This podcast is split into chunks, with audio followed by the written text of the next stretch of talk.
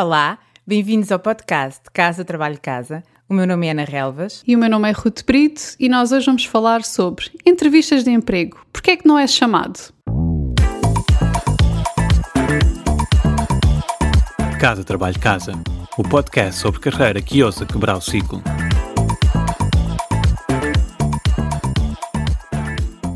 Não é chamado porque o funil está roto.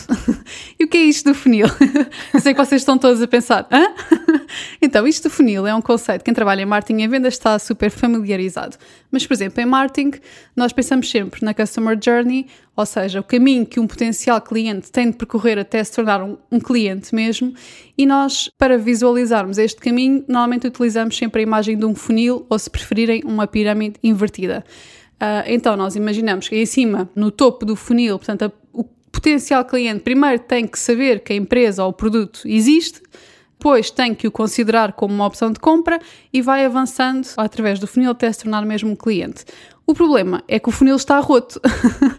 Ou seja, à medida que, os clientes vão avançando, nós vamos perdendo clientes uh, quando eles consideram que o produto não é adequado para eles. Isto quer dizer que nós, para chegarmos ao número de clientes que precisamos que comprem o nosso produto, temos que, no fundo, publicitar vá, o nosso produto a mais do que, do que clientes ou aqueles que realmente precisamos.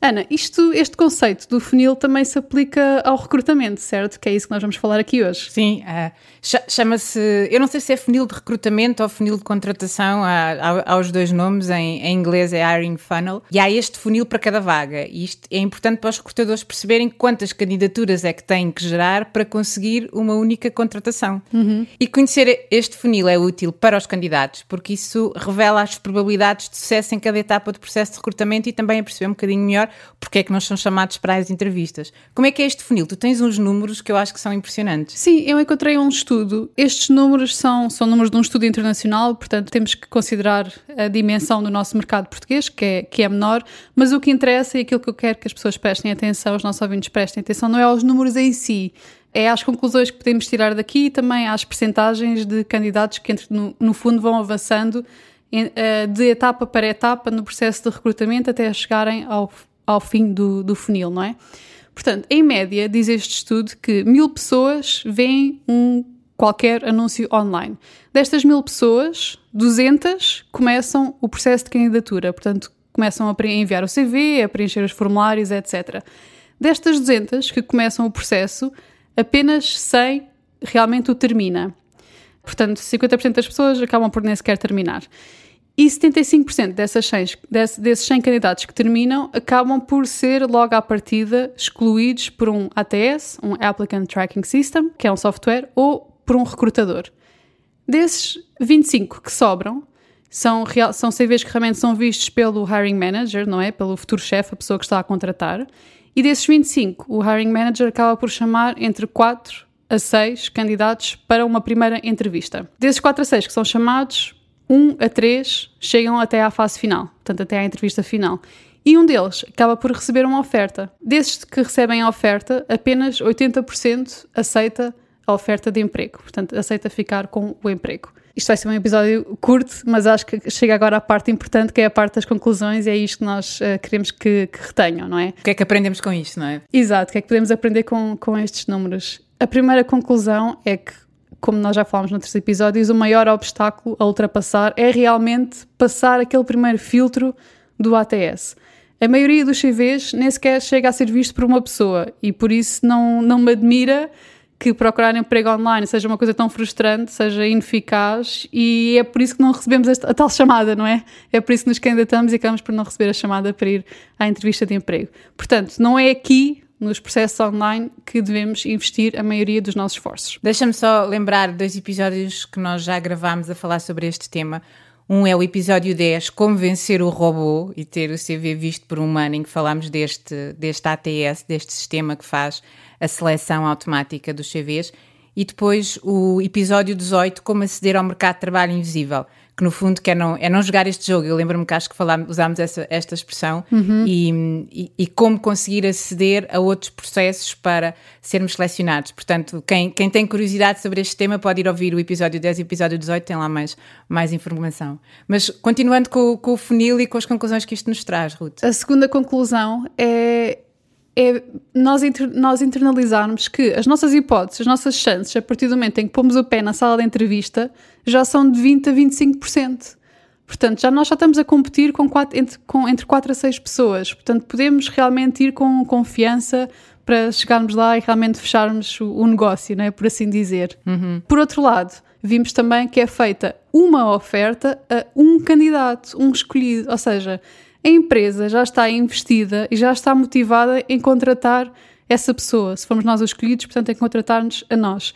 Por isso, é aqui uma oportunidade para nós negociarmos, não é? Já falámos sobre negociação salarial e porque é que devemos negociar. Mais do que isso, que devemos negociar sempre. Portanto, saber que realmente fomos nós o escolhido e que não foram duas pessoas, que não há ali uma alternativa e, e há duas ofertas a duas pessoas e o que aceitar a menor é o que fica, isto também nos dá algum, alguma confiança e algum poder para, para negociar.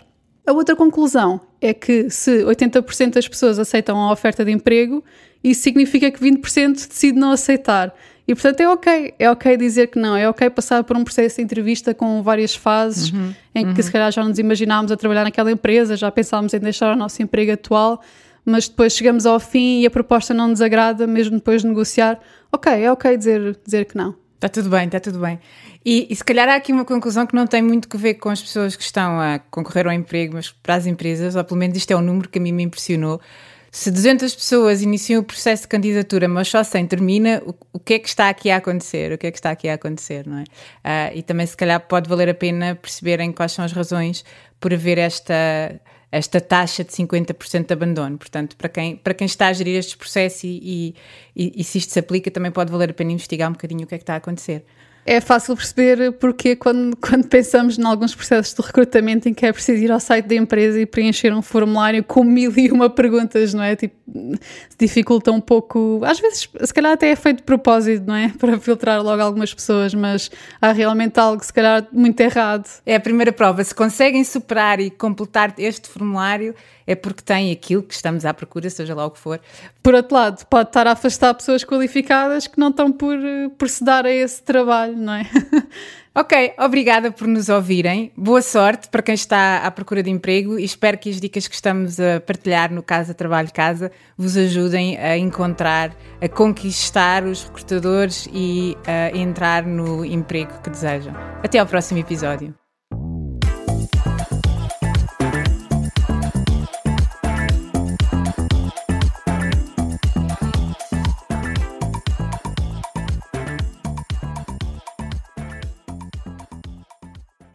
Sabias que já podes apoiar o nosso trabalho? Se és um ouvinte fiel do nosso podcast, convidamos-te a subscrever o Casa Trabalho Casa Premium. Por menos de 5 euros por mês estás a ajudar-nos a cobrir os custos de produção e a garantir que continuamos a trazer-te conteúdos semana após semana. E para agradecer o teu apoio, preparamos três vantagens exclusivas. Primeiro, ouve o podcast em primeira mão. Já não precisas de esperar por quarta-feira. Para começar a semana motivado, passas a receber os episódios ao domingo à noite. Segundo, o kit Mãos Livres. E o que é isto? Podes ouvir o podcast enquanto fazes outra coisa sem perder nada. Nós enviamos-te a transcrição do episódio e assim não precisas tirar notas. Terceiro, passa à ação. Uma vez por mês oferecemos um recurso adicional que ajuda a colocar em prática algo que partilhamos no podcast. Pode ser uma folha de exercícios, um áudio de mindfulness com um propósito específico, um template de currículo, etc, etc. Muita coisa.